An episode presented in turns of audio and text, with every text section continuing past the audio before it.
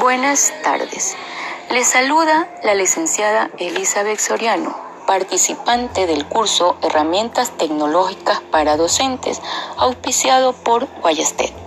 Hoy les hablaré de un tema importante del área de ciencias naturales. El tema es los seres vivos. Seres formados por células que realizan tres funciones vitales, nutrición, relación y reproducción.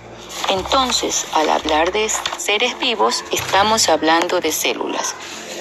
Surgiendo a nuestra mente dos preguntas importantes.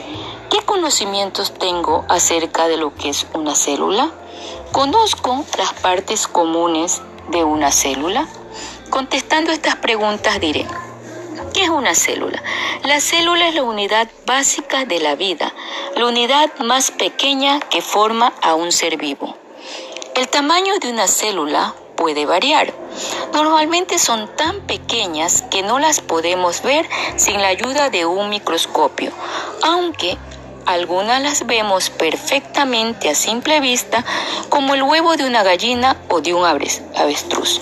Contestando nuestra segunda pregunta, dialogaremos acerca de las partes comunes de la célula. ¿Cuáles son las partes comunes de una célula? Tenemos tres partes, membrana celular, citoplasma, ADN.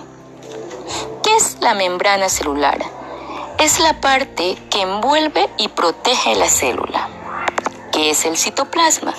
Es el espacio interior donde se encuentran los distintos componentes celulares. ¿Qué es el ADN? Es el material genético de la célula es el responsable de controlar el funcionamiento celular.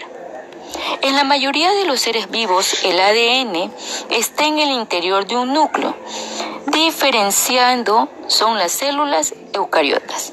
Si el material genético se encuentra disperso en el citoplasma, estamos hablando de las células procariotas.